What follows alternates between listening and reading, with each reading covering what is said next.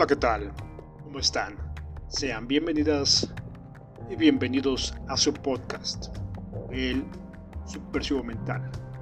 Les saludo a su anfitrión. Toca el turno de una crítica hacia la película Barbie.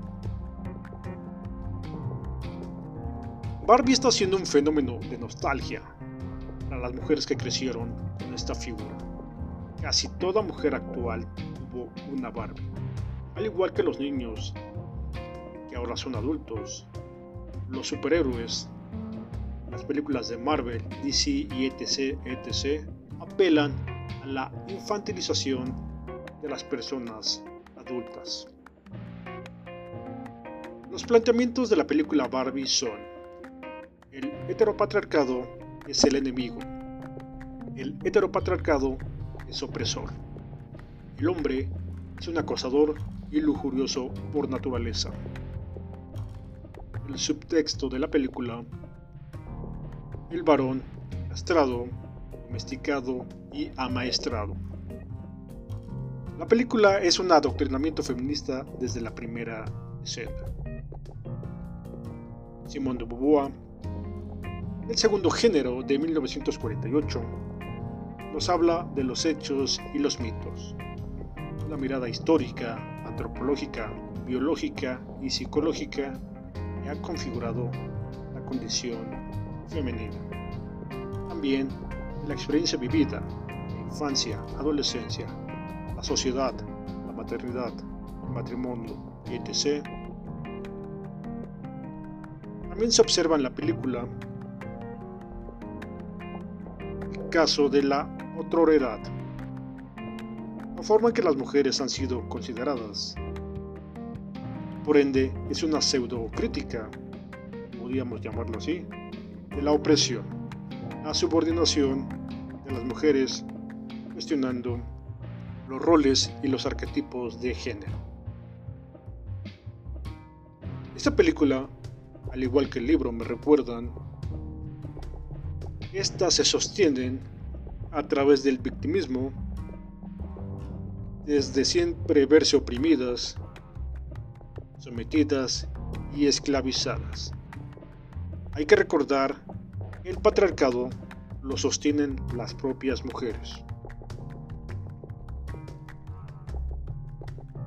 La película abre con una referencia a la película de Stanley Kubrick, Odisea en el espacio de 2001, y al igual que la pieza de Richard Strauss, Así habló Zaratustra.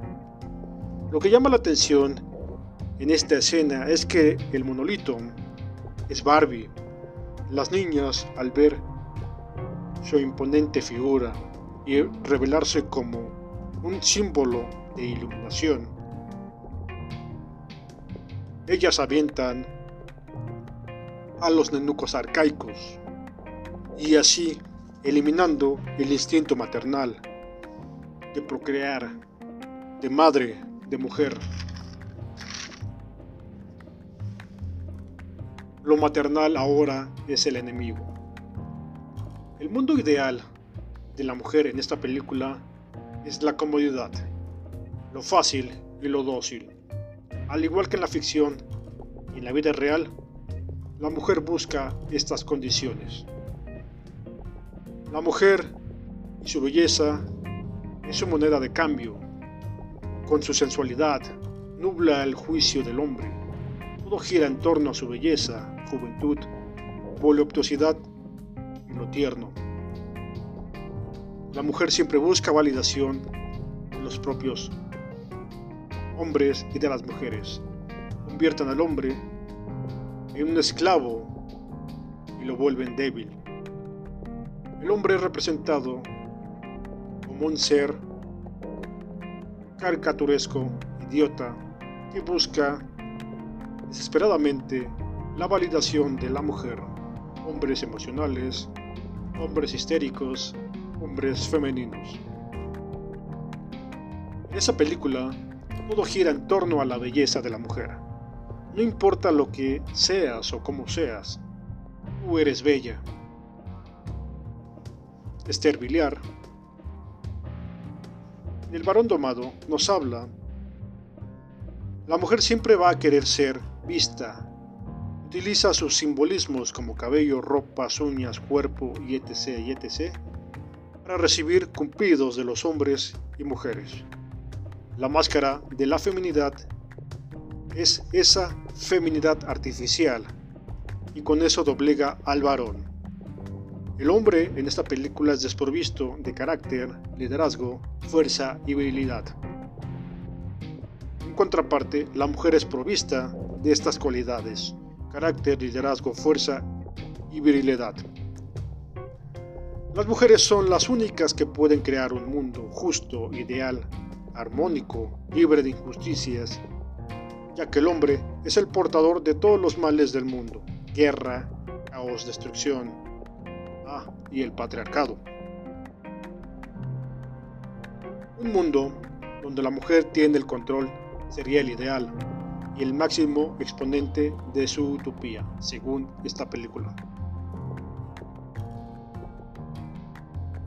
Una película dramática, sentimental, tratando de sensibilizar con su propaganda ideológica.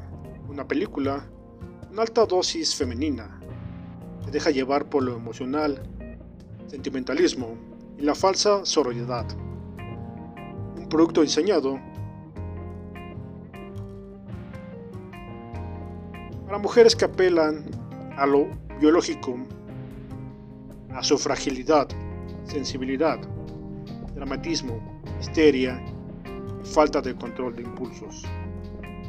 Encubierta con un falso empoderamiento femenino, donde la mujer es puesta como carne de cañón del capital. La castración del hombre ya no es una metáfora, ahora es real. El hombre aliade que siempre vivió bajo las sombras de los hombres más físicamente capacitados, los hombres que tienen las mejores mujeres, los hombres que tienen el poder adquisitivo,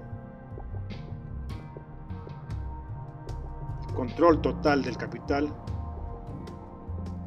ese hombre viril es el enemigo ahora del hombre débil. Es el que se une a las mujeres para tratar de obtener lo que siempre se, les ha negado, por su naturaleza cobarde y femenina. Él es el traidor de nuestra civilización. Ese hombre aliado es una rata rapaz, un hombre desmasculinizado, castrado y neurótico. Esta película se aplican los, algunos de los 11 principios de la propaganda del gran Joseph Goebbels. El principio de simplificación y enemigo único está aquí. Y se lee, el hombre es el enemigo. Método de contagio, se lee, el machismo, el heteropatriarcado son los adversarios. La transposición. El hombre es un acosador misógino y machista mujer, en contraparte, tiene una moral intachable son víctimas del sistema patriarcal. La exageración y desinformación se lee. Por el simple hecho de ser mujer, somos víctimas. La otra contraparte se lee por el simple hecho de ser hombres, eres un potencial acosador.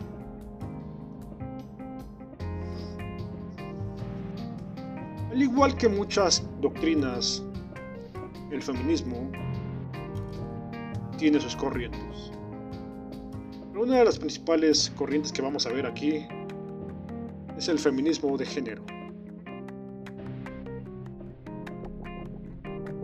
El feminismo, el feminismo utiliza la discriminación positiva para tener tratos especiales. Utiliza esa condición de mujer, sentimentalismo, dramatismo, histeria e imposibilidad para poder tener del Padre Estado ciertos tratos especiales. Utilizan el eslogan por el simple hecho de ser mujer y solo ser mujer. ¿Por qué la mujer necesita cuotas y ayuda del heteropatriarcado, en este caso el Estado? Esta igualdad se pide cuando les conviene a las mujeres y al feminismo. La mujer siempre va a necesitar leyes y tratos especiales por el simple hecho de ser mujer. Porque realmente son seres débiles e indefensos. Son víctimas, según ellas, del machismo opresor. El victimismo es el combustible de la mujer y estas ideas progresistas. Su discurso del terror buscan siempre protección del Estado. Son seres desválidos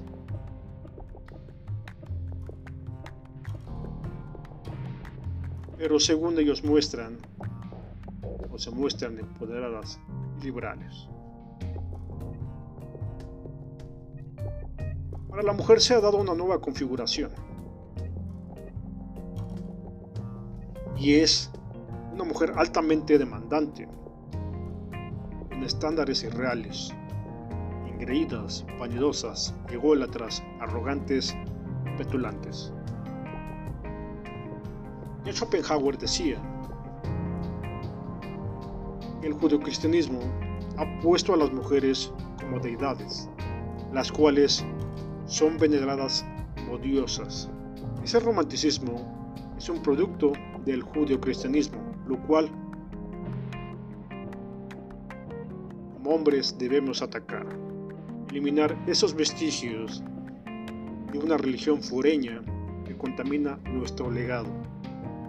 Biológicamente, las mujeres buscan hombres líderes que saben guiar, que tengan carácter y templanza. Ellas aman, desean, quieren al hombre que no se doblega, no se deja manipular, por tanto no pueden mover. Sin más por el momento,